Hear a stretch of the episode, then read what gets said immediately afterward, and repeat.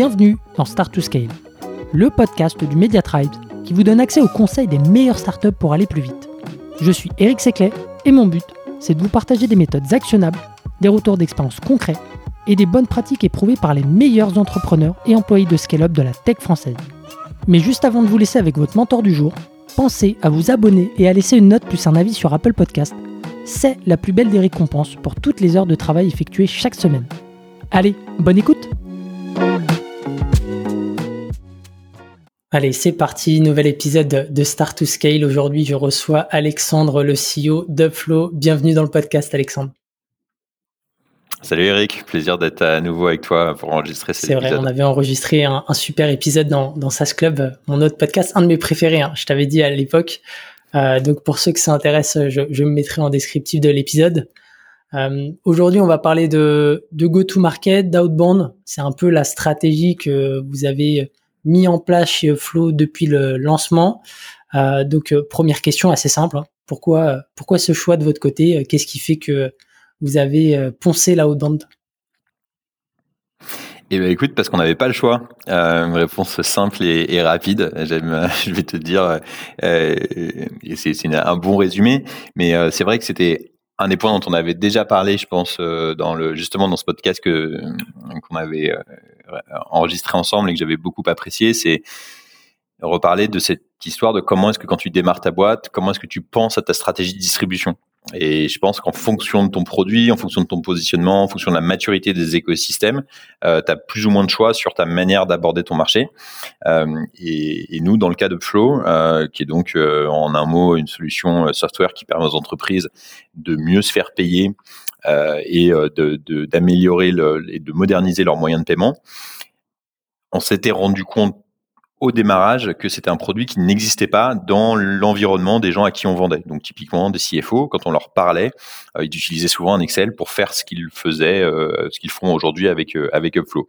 Et en fait, cette, cette, ce constat qui est assez basique nous a en fait amené à aller en outbound. Pourquoi? Parce qu'on n'est pas en train de remplacer un outil existant. On n'est pas en train de euh, dire, bah voilà, il y a un outil qui existe déjà, on l'a fait d'une manière un peu différente, mais du coup, les gens vont peut-être naturellement chercher une autre solution, une alternative.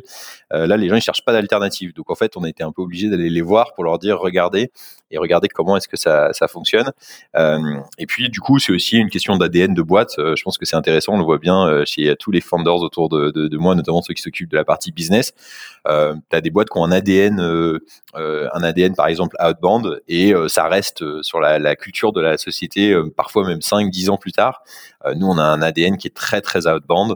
et c'est comme ça, c'est pour ça qu'on a commencé comme ça et qu'on est encore toujours même si on a développé d'autres euh, channels d'acquisition aujourd'hui, d'autres canaux de distribution, euh, on reste toujours euh, très porté par cette stratégie outbound dans laquelle effectivement c'est nous qui allons démarcher les prospects en essayant de le faire de la manière la plus intelligente possible. Ouais, donc ton conseil c'est de, vraiment d'analyser, on va dire, la, situation de marché, la maturité, et si tu te tu te positionnes sur un marché qui est encore peu éduqué sur ton sujet, plutôt outbound, et si tu es sur un marché de remplacement, plutôt euh, inbound. En tout cas, c'est un peu euh, euh, la grille de lecture que vous avez eue au début.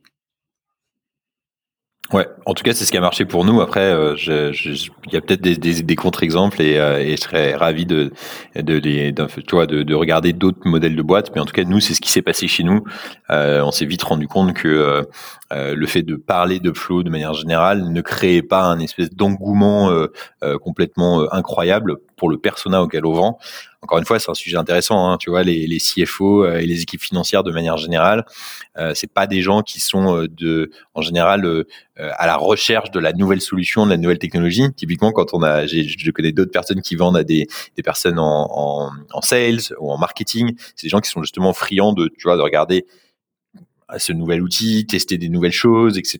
Et c'est très très peu le cas dans les équipes financières qui sont au contraire habituées à euh, c'est mon environnement, il bouge pas beaucoup, etc. Alors on essaie de faire changer ça aussi nous aussi dans notre avec notre impact dans l'écosystème, mais en tout cas jusqu'à présent c'était assez peu le cas, donc ça nous a un peu obligé à faire cet effort d'aller démarcher les gens. Euh, tu l'as tu l'as souligné sur les outils sales et marketing, hormis euh, des outils très très complexes, très très structurants comme comme les CRM notamment et eh ben en fait euh, c'est surtout euh, des outils qui se mettent en place très rapidement où il n'y a pas besoin d'avoir un cycle de vente extrêmement long alors que toi quand même tu te positionnes sur des, des solutions qui sont assez structurantes pour des boîtes.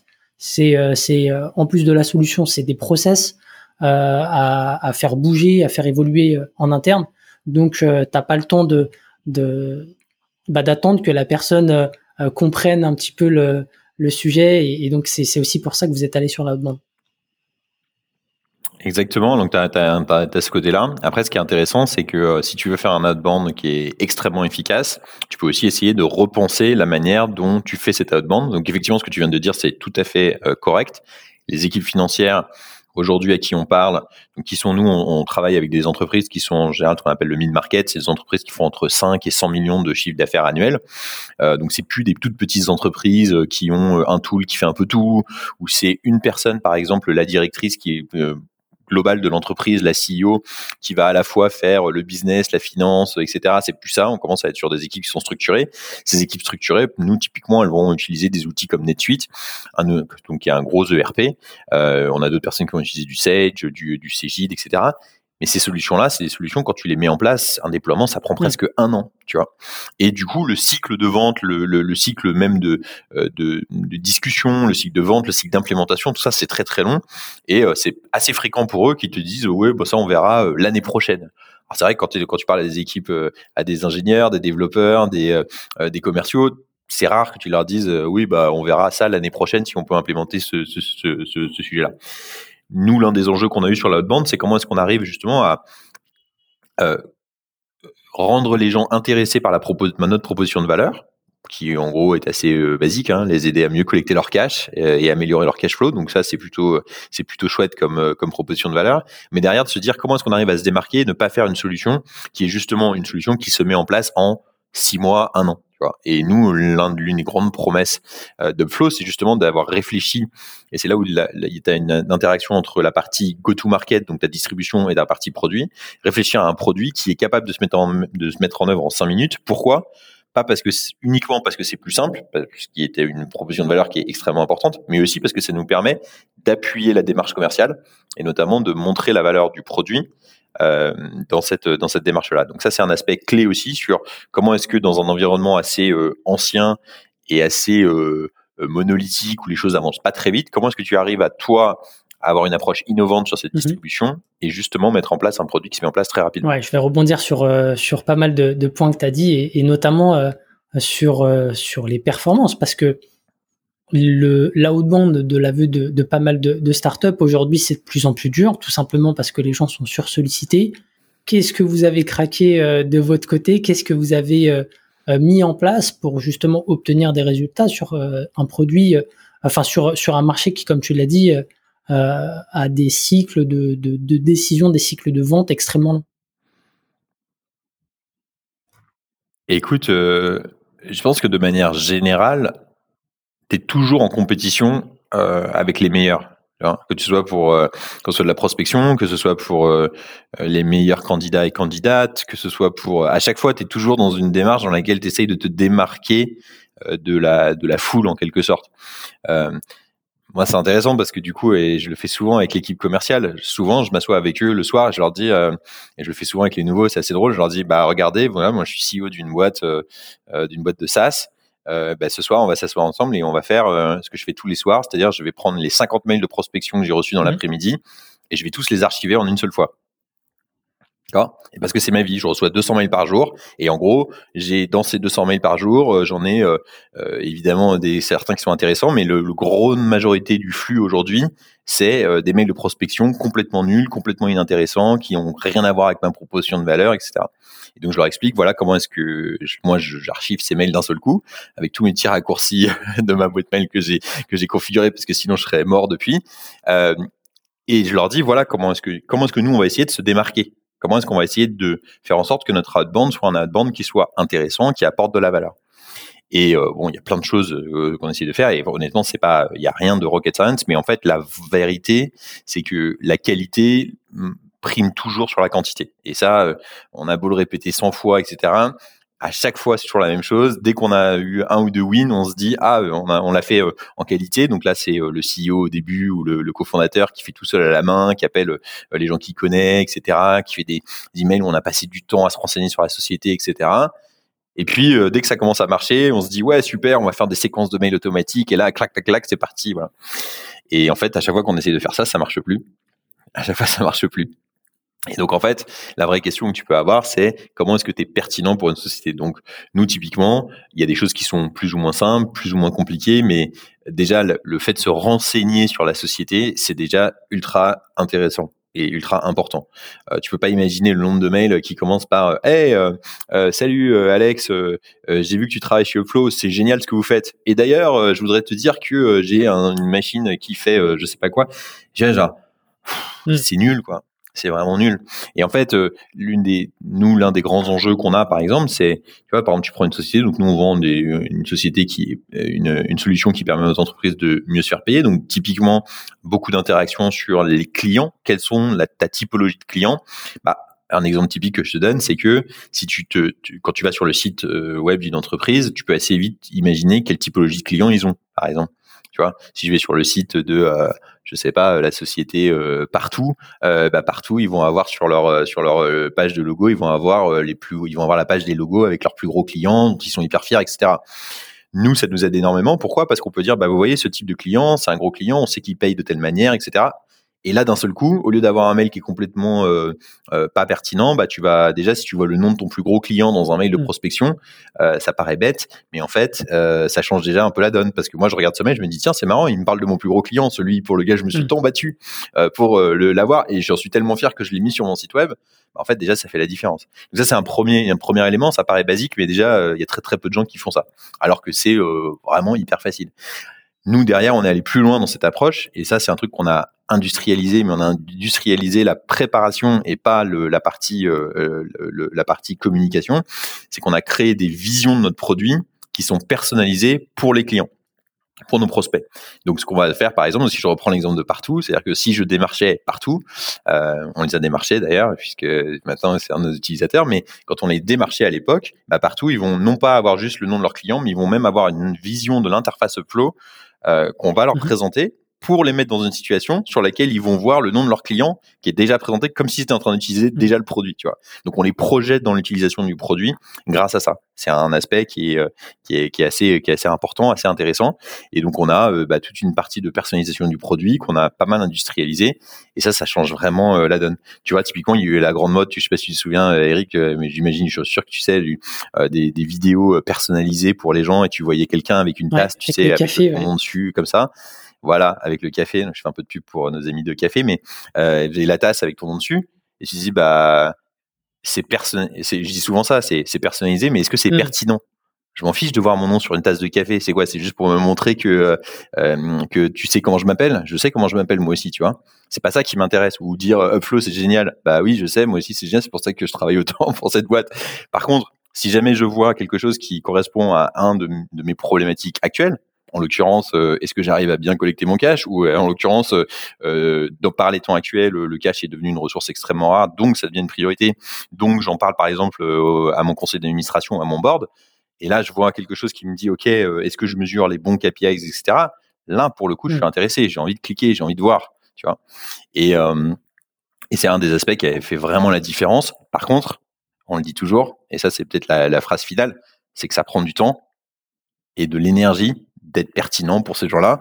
Et je reviens sur l'histoire de il faut mieux faire de la qualité, pas de la quantité. Et c'est comme ça que tu sors du lot. Ouais, donc euh, vous, vous, avez arrêté de faire euh, du volume, euh, focus sur l'hyper personnalisation, avec comme tu l'as dit des éléments pour que le prospect arrive à se projeter vers la solution, qu'il comprenne que tu as fait un, un effort pour bah, pour comprendre sa situation et que tu comprends ses pain points quotidiens et à aucun moment si je comprends bien, à, ce moment-là, vous leur parlez du, produit, quoi. C'est vraiment focus sur eux et, euh, rien d'autre. On essaie de comprendre le, problème, c'est ça aussi, c'est toujours l'erreur, c'est que moi je suis toujours, euh, c'est marrant, je le vois avec les gens qui te démarchent à la fois d'un point de vue commercial et puis aussi avec les investisseurs. Euh, c'est drôle parce que tu as les mêmes mails de prospection des investisseurs qui t'appellent en disant oui, on a un fonds qui fait ci, qui fait ça, gna gna gna, et en fait, j'ai dit mais, mais je, je, je, parlons déjà de comment est-ce qu'on va quelle est la proposition de valeur, quel est le problème qu'on essaie de résoudre, tu vois. Est-ce que j'ai le problème que tu essayes mmh. de résoudre pour moi? Déjà Peut-être pas, tu vois.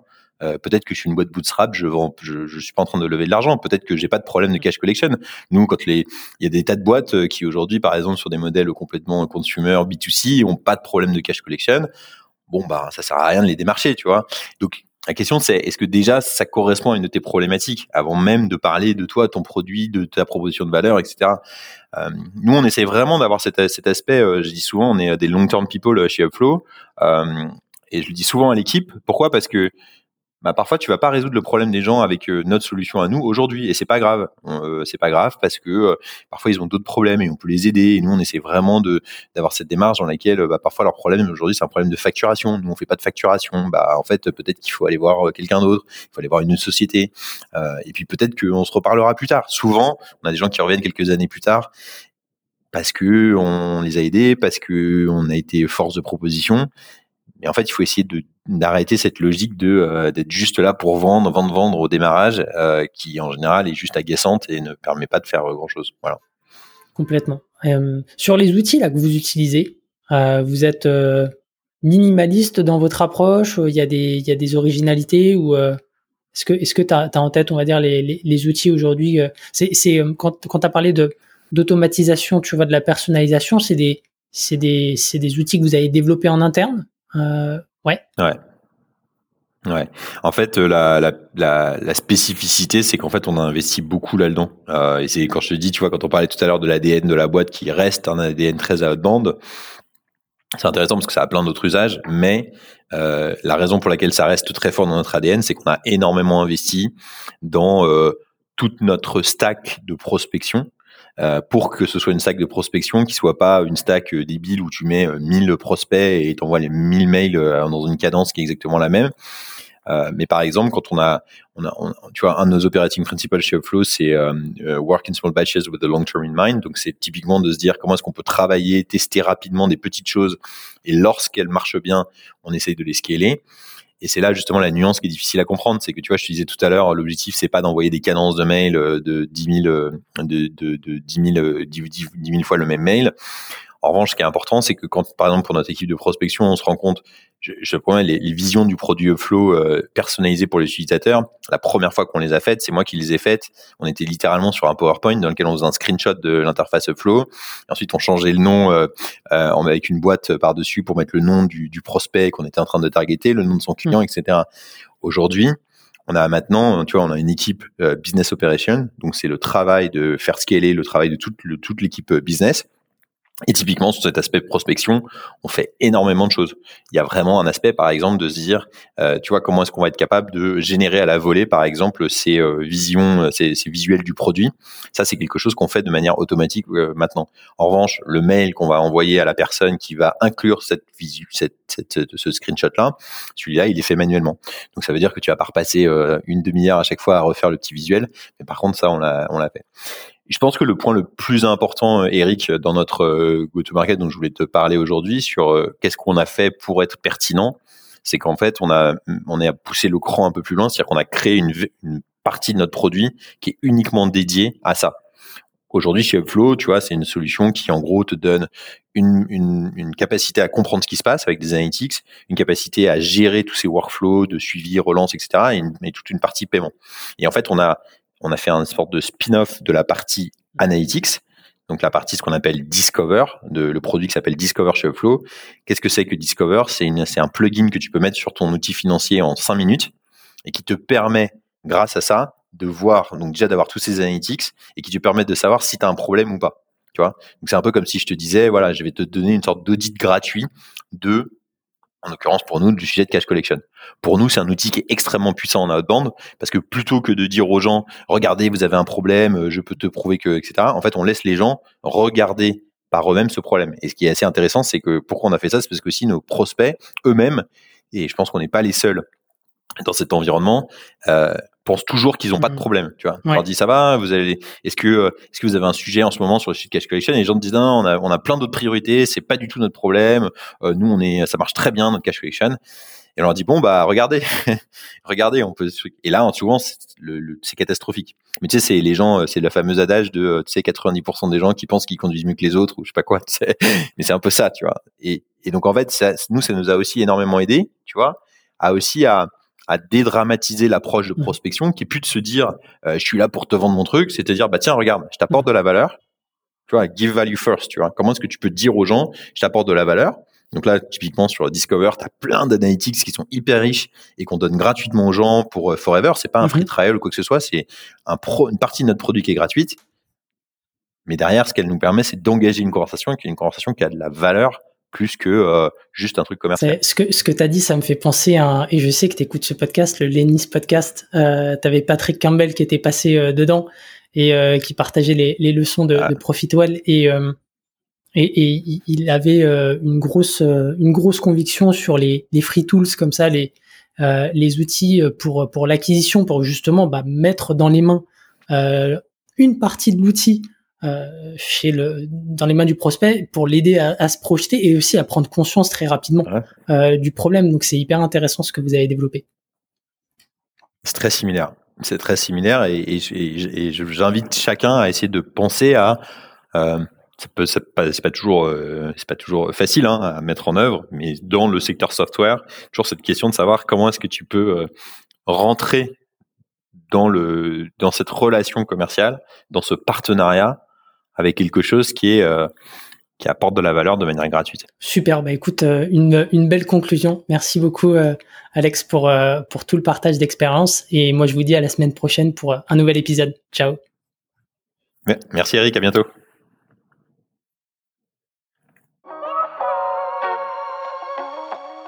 Si vous avez aimé l'épisode, pensez à noter Start to Scale 5 étoiles sur Apple Podcast avec un petit commentaire pour nous encourager ou envoyez-nous des étoiles sur Spotify. C'est ce qui nous aide à faire connaître l'émission et nous motive à chercher encore plus d'experts pour vous aider à scaler. À une prochaine pour un nouvel épisode.